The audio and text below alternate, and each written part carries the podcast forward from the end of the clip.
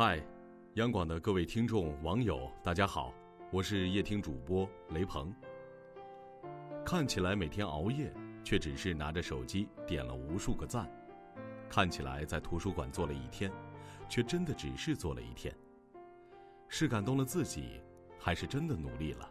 时间总会写下最诚实的答案。明天，一千多万人将会坐在高考的考场里。迎接至关重要的一场考试。是啊，它如此重要，但亲爱的你，请别紧张，放松心态，相信自己，然后尽力就好。在你小小的世界里，尽你所能的好好生活，就没有失败者。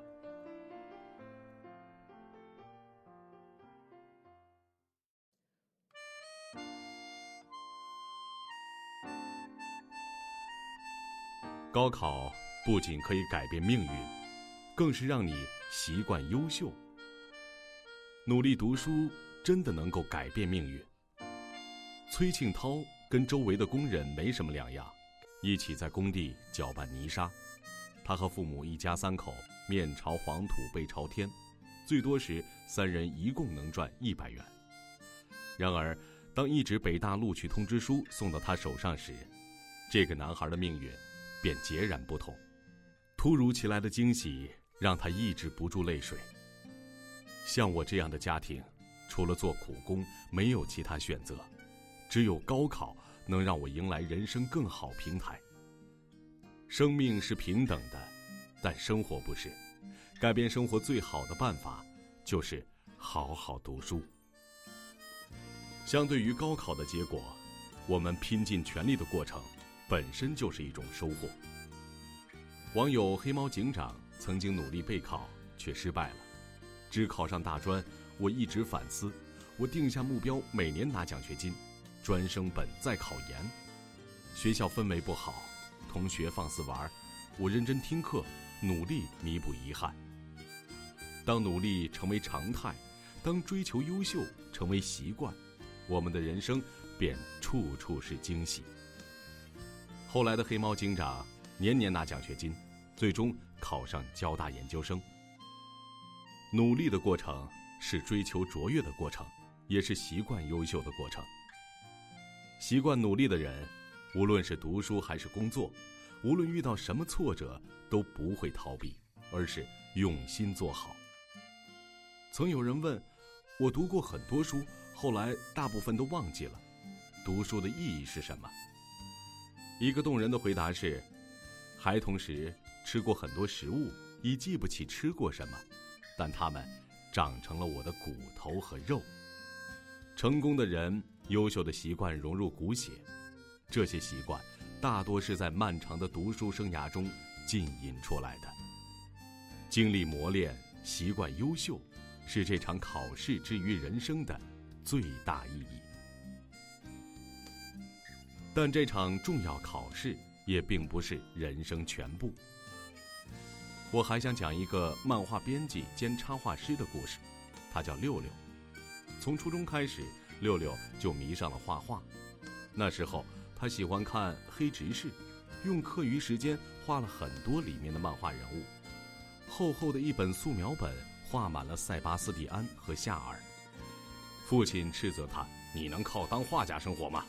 六六无法反驳，也给不出更好的回答，因为连他自己也知道，这点小小的喜好，在广阔的美术界，甚至那些美术生看来微不足道，比九牛一毛还九牛一毛。于是他理所当然地放下画笔，收起素描本，像每一个正常打工家庭的孩子一样上课学习，为高考努力。然而，结果并不尽如人意。最后，六六去学了计算机，毕竟听起来计算机是很有技术含量的东西。但是一个偶然的机会，他在学校图书馆翻到了一本漫画杂志，估计并不是畅销的杂志，画的内容也不好。六六想，这种东西还能发表，连我都能画。六六突然萌生了一个念头，他要把画画重新捡起来，就算。不能以此为生，人生也要为自己的梦想疯狂一次。他上网找了很多画画的课程，还买了很多书。除了漫画书上的人物，他想到什么就画什么，甚至杯子、鞋带，从最细小的地方观察。还在各种论坛、微博上认识了许多漫画师。后来慢慢开始在一些小杂志上发表了一些漫画作品。临近毕业的时候，还获得了在漫画杂志社工作的机会。六六说：“我没有想到高考失败之后，我还能靠近我的梦想。也许高考没有想象中的那么可怕，考得过的人没有辜负自己的努力，而没有考过的人，也还有许多努力的可能性。只要你清楚自己的方向，尽其所能，人生就没有失败者。”有一句话说：“我们都不是神的孩子，所以我们要努力。当下学习实苦，但熬过这些苦，将来就有更多可以选择的路。”岁月流转，又到一年高考季，很想对每一位考生说：“请相信，你吃过的苦、流过的泪、付出的努力，生活总会以某种方式回馈于你。”而这世间，如果有奇迹，一定是努力的另一个名字。愿你咬紧牙，拼尽最后一点努力，走出考场，能无悔地说：无论结果如何，我都曾与人生最艰难的一场仗死磕到底，锐变成更优秀的自己。愿你在孤独难熬的时光里，始终没有辜负那个拼命的自己。那些年，青春正红，只为遇见更好的自己。我是雷鹏，祝各位晚安。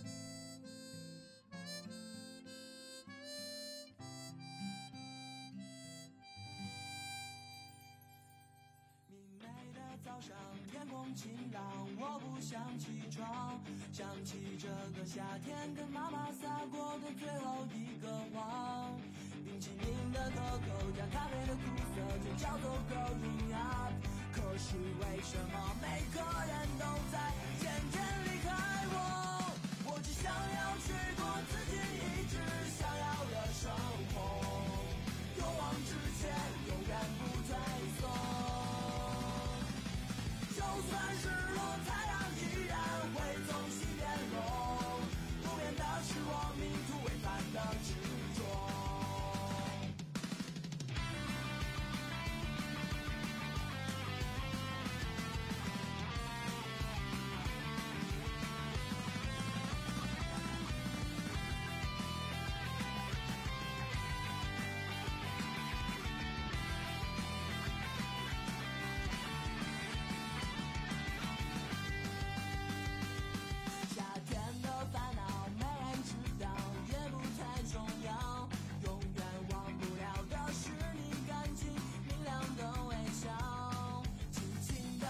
我总是充斥着无聊的味道原来我早已经习惯每日每夜的喧闹我只想要去过自己一直想要的生活。